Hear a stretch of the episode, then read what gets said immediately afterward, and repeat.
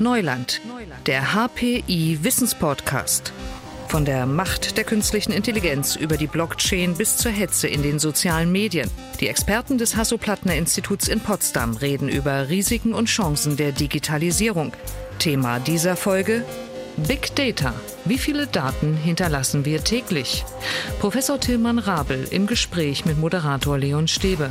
Und der sagt Hallo zu dieser Ausgabe von Neuland. Ein Kennzeichen in diesem Neuland ist ja, dass wir umgeben sind von Daten, permanent Daten abgeben, dass unsere Daten verarbeitet werden und dass viele immer noch nicht wissen, was mit ihren Daten passiert. Über Big Data spreche ich mit Professor Tillmann Rabel. Er hat den Lehrstuhl für Data Engineering Systems am Hasso-Plattner-Institut inne. Schönen guten Tag, Herr Professor Rabel. Guten Tag.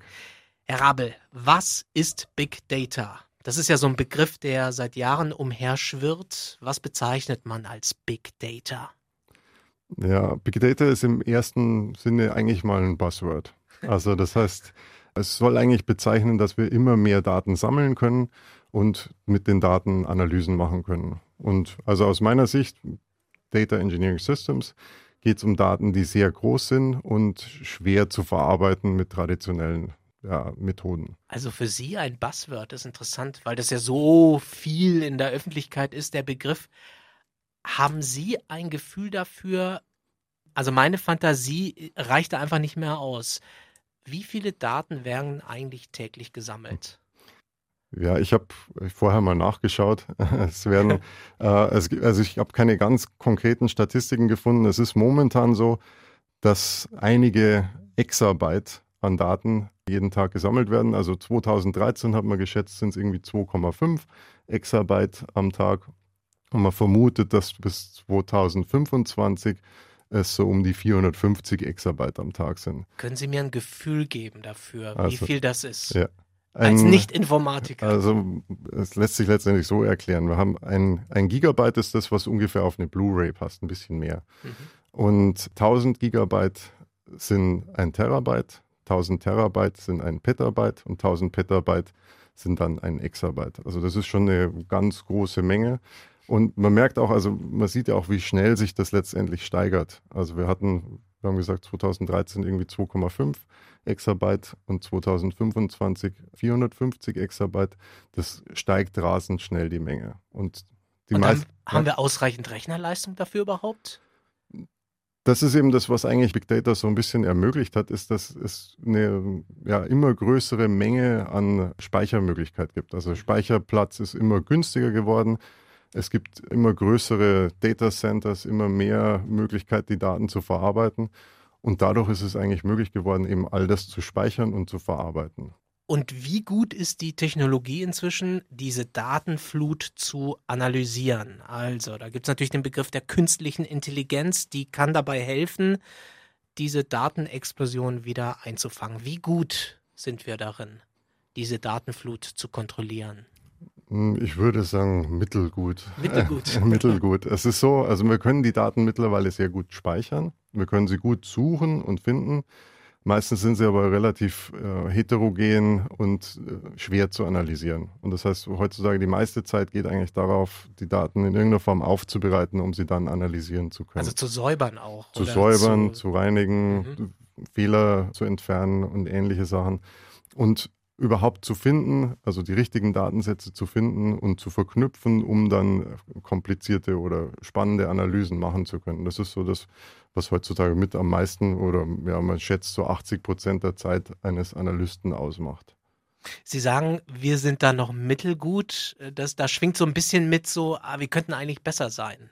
Also irgendwas fehlt uns noch. Was ist technisch vor allem die Herausforderung? Dass die Datenqualität noch nicht so gut ist oder ja, dass es schwer zugänglich ist oder? Die Datenqualität, die wird, je mehr Daten wir sammeln, das, da wird sie nicht besser. Also das heißt, wir versuchen natürlich immer mehr Quellen für Daten aufzumachen. Und also jeder Sensor gibt Daten und das heißt, es werden immer heterogenere Daten. Daran, glaube ich, kann man nichts ändern. Es geht eigentlich mehr darum, dass man versucht, alles, was derzeit manuell gemacht wird, irgendwie die Daten zu säubern, zu verknüpfen, das zunehmend zu automatisieren und die Möglichkeiten zu schaffen, dass man die Dinge, die hochrepetitiv sind, was ja eigentlich so ein bisschen auch Ziel der Informatik ist. Alles, was man wieder, immer wiederholen machen muss, zu automatisieren. Also immer, wenn ich irgendwie Daten neu zusammensuchen muss, immer die gleichen Analysen wieder machen muss, dass ich das automatisieren kann. Und da gibt es noch viel Forschungsbedarf. Und das ist auch sowas, woran wir arbeiten. Wenn wir von künstlicher Intelligenz sprechen, was ist künstliche Intelligenz für Sie? Passt das überhaupt zusammen? Intelligenz, was ja eigentlich menschlich ist, und künstlich, also durch Informatik bereitgestellte Methoden. Es geht eben darum, dass wir Dinge, die bisher eigentlich so dem Menschen vorbehalten sind oder gewesen sind, durch Maschinen zunehmend abdecken können. Und das würde ich schon so unter künstlicher Intelligenz verstehen. Also, dass wir eben mittlerweile Modelle bauen können, Computerprogramme bauen können, die verschiedene Tätigkeiten, also wie zum Beispiel Spiele spielen, also sowas wie Go oder Schach, dass sie das einfach besser können als der Mensch. Und das würde ich, würde für mich so ein bisschen die künstliche Intelligenz unterstreichen oder würde ich darunter verstehen. Reden wir mal darüber, was der Mensch alles Gutes machen kann damit. Also, was ist so Ihr bestes Beispiel, wo Sie sagen, das bringt die Menschheit wirklich weiter? Ja, für mich gibt es ein paar Beispiele, die wirklich gut sind. Also ich glaube, alles im medizinischen Bereich ist unheimlich spannend. Also, dass wir versuchen, personalisierte Medizin und ähnliches, da gibt es wahnsinnig viel Forschung, wo wir mit Daten sehr viel machen können. Dann autonomes Fahren ist natürlich auch ein sehr spannendes Thema, einfach wo wir das Alltagsleben viel sicherer machen können. Einfach dadurch, dass wir Dinge automatisieren, dass wir Dinge dem Computer überlassen, wo der Mensch einfach noch viele Fehler macht. Und ein anderes spannendes Beispiel ist auch Landwirtschaft zum Beispiel. Wir können letztendlich ja Pflanzen optimieren. Wir können sehen, dass wir individuell Pflanzen möglichst gut mit Nährstoffen versorgen und dass wir ja, Düngung sehr speziell oder sehr, sehr fokussiert einsetzen und ähnliches, um möglichst umweltfreundlich und möglichst effizient Pflanzen wachsen zu lassen. Das ist spannend, dass Sie das sagen. Also Landwirtschaft als ein gutes Beispiel. Könnte man mit Big Data auch und künstlicher Intelligenz große Menschheitsherausforderungen angehen? Also zum Beispiel, was jetzt so viel in der Diskussion ist, den Klimawandel abbremsen würden Sie sagen, das kann möglich sein? Klar, es geht um den physischen Ausstoß von CO2, aber können Daten helfen, das zu begrenzen, das abzubremsen? Ich denke ja. Also es gibt, es ist, sagen wir mal so, es ist natürlich so, dass man, man muss sehen, dass heutzutage Datenanalysen im großen Stil auch CO2 ausstoßen, dadurch, dass wir zunehmend größere Eben, Data Centers ja. bauen etc. Aber im, ja, gleichzeitig ist es natürlich auch möglich, Dinge wie äh, Smart Grid zu verwenden. Also dass wir die Energieproduktion und Energienutzung letztendlich optimieren. Also dass man versucht, letztendlich zum Beispiel äh, erneuerbare Energien noch besser ausnutzen zu können, indem wir eben gezielt steuern können, wo Dinge geladen werden, wo und wann verschiedene Maschinen Strom verbrauchen oder eben nicht verbrauchen und wir dadurch eben nicht mehr abhängig sind von letztendlich irgendwelchen Grundversorgungen, wie sie zum Beispiel durch die Kohle momentan geschieht. Also ich meine, Kohle ist heutzutage so ein Weg, eine Grundenergieversorgung darzustellen. Und je flexibler man ist, also je schneller man reagieren kann und je besser Modelle sind, die sagen, wann wie Strom verbraucht wird, desto leichter kann man auf sowas verzichten.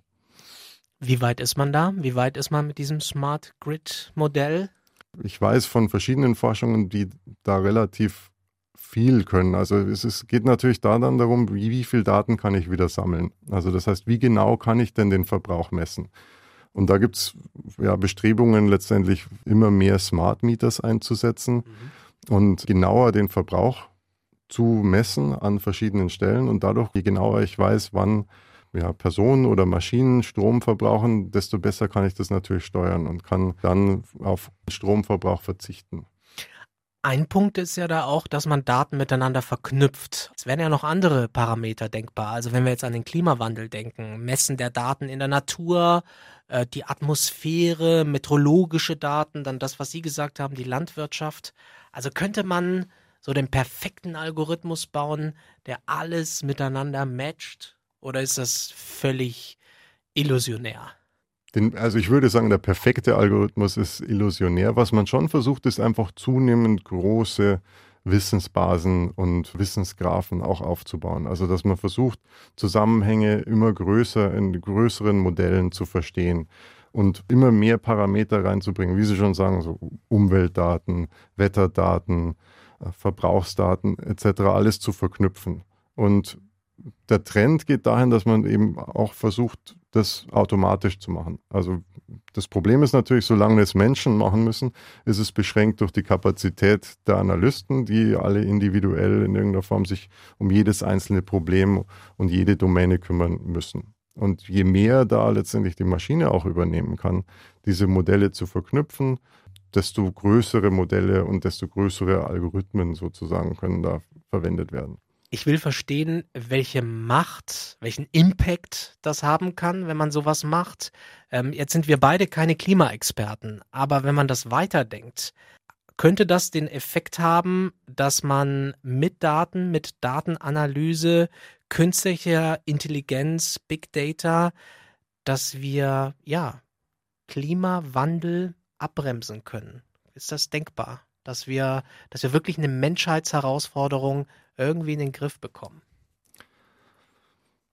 Sagen wir mal so, wir könnten, denke ich, Methoden dafür finden. Also es ist sozusagen, wir können analysieren, also was die Probleme sind und können versuchen, Lösungen zu finden. Ich glaube, dass es nicht nur eine rein technologische, ja. nicht ein rein technologisches Problem ist. Es wird nicht möglich sein, ohne irgendwie Verhaltensänderungen letztendlich den Klimawandel zu, zu stoppen und damit wird auch eine reine Analyse wahrscheinlich nichts bringen. Aber sagen wir mal so, wir können zumindest sehen, wie und wo können wir am besten ansetzen, um den Klimawandel zum Beispiel zu stoppen. Sie haben das individuelle Verhalten angesprochen. Das bringt mich zum nächsten Punkt, weil wir ja individuell sehr viele Daten hinterlassen in der Welt. Äh, das war schon ein paar Mal Thema hier in diesem Podcast. Diese individuellen Daten, ähm, was ist da für Sie das am meisten unterschätzte Phänomen? Also wo hinterlassen wir im Alltag unsere Spuren, was viele vielleicht gar nicht wissen? Ich glaube, es ist einfach an allen Punkten, wo wir in irgendeiner Form mit der digitalen Welt in Verknüpfung sind oder in Verbindung kommen, hinterlassen wir Spuren. Und das ist vermutlich das, was viele Leute unterschätzen, vor allem die Tatsache, dass es auch alles verknüpft wird. Also das heißt, wenn ich zum Beispiel mit meinem Smartphone unterwegs bin, dann werde ich ständig getrackt. Es wird ständig mitgezeichnet, wo ich mich gerade befinde. Gleichzeitig, wenn ich im Internet unterwegs bin, wird ständig mitgezeichnet, welche Webseiten ich besuche und sehr viele Dienste und es gibt eine ganze Wirtschaft darum, diese Informationen zu sammeln, wo Nutzer sich wie verhalten und welche Daten sie von sich preisgeben. Das heißt, ich frage mal für einen Freund, wenn ich auf einer pikanten Seite bin, wer weiß davon? Zunächst weiß auf jeden Fall der Provider davon. Ja. Also Ihr Provider sieht äh, alle Seiten, die Sie betrachten. Dann, je nachdem, wer aller auf dieser Webseite verknüpft ist, also wenn diese Webseite auch in irgendeiner Form Werbung hat, dann sind alle diese Werbebetreibenden letztendlich haben, haben die Informationen, wo sie sind. Und dann ist es so, dass häufig auch sowas, was man Cookie Exchange nennt, geschieht. Das heißt, die großen Firmen tauschen auch untereinander die Daten aus. Das heißt, wenn, wenn eine Firma weiß, die mit diesen Daten handelt, ähm, dass sie auf dieser Webseite waren, dann wissen es wahrscheinlich ganz viele andere Firmen auch. Und dann halt alle, die diese Daten dann wiederum kaufen. Also sehr viele wissen sehr viel von mir, im Richtig. Zweifel. Richtig. Okay. Und Sie haben das Smartphone erwähnt. Das ist faktisch auch so eine Datenschleuder, würden Sie das so sagen? Auf jeden Fall. Also einerseits ist es, wie ich schon gesagt habe, ähm, letztendlich trackt es die ganze Zeit ihre Position. Also das heißt, die Provider wissen, wo, in welcher Zelle sie sich momentan befinden. Der Smartphone-Anbieter versucht eben auch über WLAN, über Mobilfunkmasten etc. ihre Position zu finden, um ihnen auch ein gutes Signal zu geben, beziehungsweise eine genaue Position für ihre, ihre Kartenanwendung oder ähnliches. Und gleichzeitig werden diese Daten aber auch häufig mitgeloggt und zentral abgespeichert. Und gleichzeitig natürlich auch wieder alle Webseiten oder ähnliches, was Sie besuchen, wird letztendlich ja, mitgespeichert. Wie gehen Sie damit um? Was machen Sie mit Ihrem Smartphone? Ich persönlich habe ein, äh, ein Smartphone, was rein auf Open Source Software basiert Echt? und was möglichst wenig Daten verschickt. Hundertprozentig sicher bin ich da auch nicht. Also mein Provider weiß trotzdem, wo ich mich befinde. Das ist so ein bisschen der Trade-off. Also wir, wir erkaufen uns durch unsere Daten letztendlich den Komfort. Ganz auch. genau. Mhm. Aber hat man da nicht schon so die Schere im Kopf? Ne? Also die große Versprechung war ja, das Internet, auch das mobile Internet bringt uns die Freiheit, die Daten, die Bequemlichkeit. Man ist immer verfügbar und ich kann auch auf alles zurückgreifen. Gleichzeitig werde ich dann wahrscheinlich, ziemlich wahrscheinlich auch ständig getrackt. Und ich muss mir überlegen, will ich das? Lege ich mein Handy weg? Was mache ich mhm. damit? Also es ist schon, schon ein bisschen spooky, oder nicht? So, sagen wir mal so, es ist natürlich spooky für denjenigen, der, der nicht getrackt werden will. Und der nicht will, dass es ein Profil über ihn gibt. Sie wollen ja nicht, dass sie getrackt ich werden. Deswegen haben Sie ja so ein Open Source. Äh, richtig. Ich, ich, will lieber nicht getrackt werden.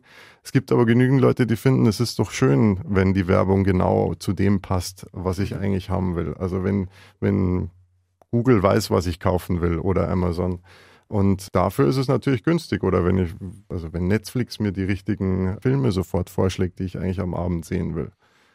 Das kann es natürlich auch nur mit den Daten. Also das heißt, je mehr Daten, die da gesammelt werden, desto besser sind diese Vorschläge. Ich will noch über einen anderen Fall mit Ihnen sprechen. Es geht um Daten und zwar darum, das ist auch jetzt so aktuell in der Diskussion, das Phänomen der Diskriminierung durch Daten. Wie kann ich mir das vorstellen? Wie kann man mich durch Daten diskriminieren? Also prinzipiell ist es so, dass ein Algorithmus bzw. ein Modell des maschinellen Lernens letztendlich versucht, sie in irgendeiner Form zu kategorisieren oder irgendjemanden anderen vorzuschlagen, wie sie zu behandeln sind. Also das könnte jetzt zum Beispiel eine Versicherungspolice sein. Eine Versicherung wird versuchen, über ihre Angaben herauszufinden, ob sie jetzt mehr oder weniger zahlen sollen. Und das Problem ist, dass häufig diese Daten, die in diese Modelle reingehen, äh, schon in irgendeiner Form diskriminierend sind. Also das heißt, wenn ein Mensch solche Daten ursprünglich mal erzeugt hat, dann kann es sehr leicht sein, dass der Mensch gewisse Vorurteile hat und die sich in den Daten wiederfinden. Also der Programmierer. Wir reden über den Programmierer oder über denjenigen, der die Daten einspeist? Wir reden über denjenigen, der früher über diese Fälle entschieden hat. Also ich meine, ein ganz einfacher Fall ist, was für ein Auto fahren Sie? Das wäre jetzt zum Beispiel, würde man sagen, ist vollkommen legitim, ist aber vielleicht in manchen Fällen doch schon ein Hinweis auf Ihre Herkunft mhm. zum Beispiel. Und andererseits ist womöglich diese Entscheidung ursprünglich nicht nur getroffen worden aufgrund des Fahrzeuges, das sie fahren, sondern vielleicht noch aufgrund ihrer Hautfarbe oder ähnlichem. Und wenn das der Fall ist, dann finden wir sowas eben in den Daten wieder. Und im Normalfall ist es leider so, dass sich der Mensch nicht ganz frei machen kann von gewissen Vorurteilen. Und das heißt, solche Vorurteile finden sich dann letztendlich auch in Daten wieder. Und wenn die in ein Modell des maschinellen Lernens reinkommen, der Computer, dem ist das natürlich egal. Das heißt, der macht das dann ganz Der stumpf. rechnet einfach. Genau, der genau. rechnet einfach. Und wenn, das, wenn die Daten ursprünglich diskriminierend waren, dann ist halt der Computer auch diskriminierend. Was ist für Sie der krasseste Fall? Oder was sind die krassesten Fälle solcher Diskriminierung? Also es gibt so, sagen wir mal, sehr bekannte Fälle, die natürlich sehr tragisch sind und auch oder sagen wir mal, ja, und sehr krass sind. Also in den USA gibt es zum Beispiel diesen Fall, wo Modelle für maschinelles Lernen verwendet worden sind, um herauszufinden, wer denn aus dem Gefängnis entlassen werden sollte oder wer noch straffällig, rückfällig wird, vermutlich. Und da hat man herausgefunden, dass diese Modelle, die sind trainiert worden an Daten, die man eben vorher erhoben hat. Und da wurde dann nach einer Weile herausgefunden, dass die eben schwer diskriminierend sind. Also dass schwarze Personen in dem Fall viel häufiger im Gefängnis bleiben als weiße Personen. Man könnte auch sagen, der Mensch, sagen wir mal, der Richter, der Staatsanwalt hat früher eben auch diesen Bias gehabt.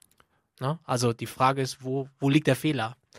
Ja, das, das ist vollkommen richtig. Also der Bias und ist vermutlich immer schon da, deswegen ist er ja auch in den Daten. Ja. Das Problem ist, da gibt es ein gewisses statistisches Rauschen zumindest. Das heißt, wir haben viele Menschen, die das entschieden haben und hoffentlich auch Leute, die in verschiedene Richtungen letztendlich diskriminiert haben. Also so, dass es sich in irgendeiner Form hoffentlich in gewisser Weise ausgleicht. Wenn wir jetzt nur ein Modell haben, dann entscheidet es immer gleich. Das heißt, da gibt es dann ein, eine Richtung, in die das läuft. Das heißt, da wird dann immer gleich diskriminiert. Und das heißt, es gibt gewisse Randgruppen, die dann immer auf die gleiche Weise letztendlich Opfer der Diskriminierung sind. Anderes Beispiel, was mir einfällt, ist Jobsuche und Recruiting. Das wird ja auch immer mehr maschinell gemacht. Und die Frage ist da auch, werden da vielleicht bestimmte Leute, bestimmte Profile auch bevorzugt? Ist das eine Gefahr, eine reale Gefahr? Das ist eine reale Gefahr und es ist tatsächlich auch so, dass viele große Firmen aus den USA auch mittlerweile davon wieder Abstand nehmen. Genau aus dem Problem. Also Vom maschinellen Recruitment richtig, aussteigen. Von, dass sie da wieder aussteigen, Aha. weil eben rausgefunden wurde, dass zum Beispiel männliche Bewerber im großen Maße bevorzugt werden. Also dass man sieht, ähm, wenn wir ein Modell haben, das sich die bisherige Lage ansieht, also gerade in der IT haben wir einfach in den meisten Fällen viel mehr Männer als Frauen, die arbeiten. Und wenn das Modell darauf trainiert ist, dann wird es wahrscheinlich auch vermuten, dass äh, ein Mann das dann womöglich besser kann. Es gibt tatsächlich ja auch Frauen, Frauenorganisationen, die das ja bemängeln. Die sagen, vieles, was da mit künstlicher Intelligenz gerade passiert, wird von Männern programmiert und wird zum Nachteil von Frauen. Sind zu viele Jungs in der Informatik unterwegs? Ich denke ja, also es sind auf jeden Fall zu viele Jungs in der Informatik unterwegs. Es ist unheimlich wichtig und es, es wird auch viel gemacht in der Hinsicht, dass der Frauenanteil höher wird.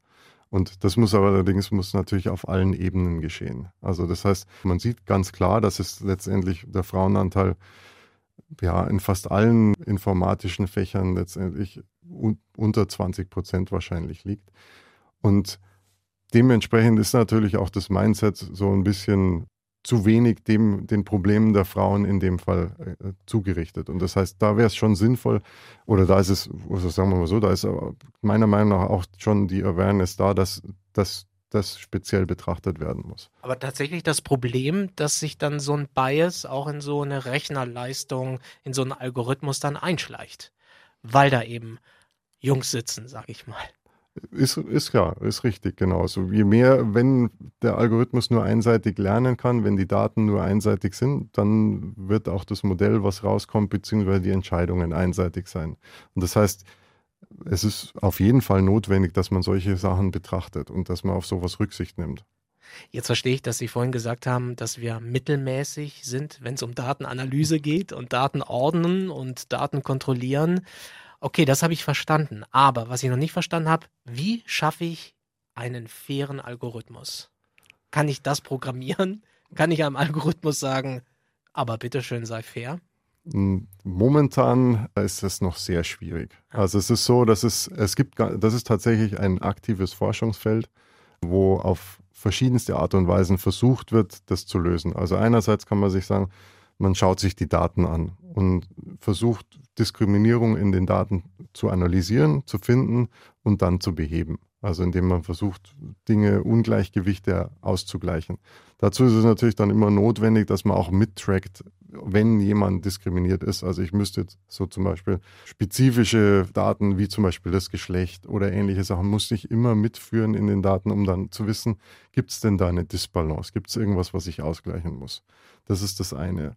Das andere ist, dass man versucht, irgendwie die kausalen Zusammenhänge zunehmend zu analysieren. Das ist eigentlich so ganz aktuell, dass man, statt dass man sich nur die Korrelationen in den Daten ansieht, also wie, wie kommt es denn nachher raus ähm, in den Daten, dass man versucht, wie, wie ist es denn, denn ursprünglich die Daten produziert worden?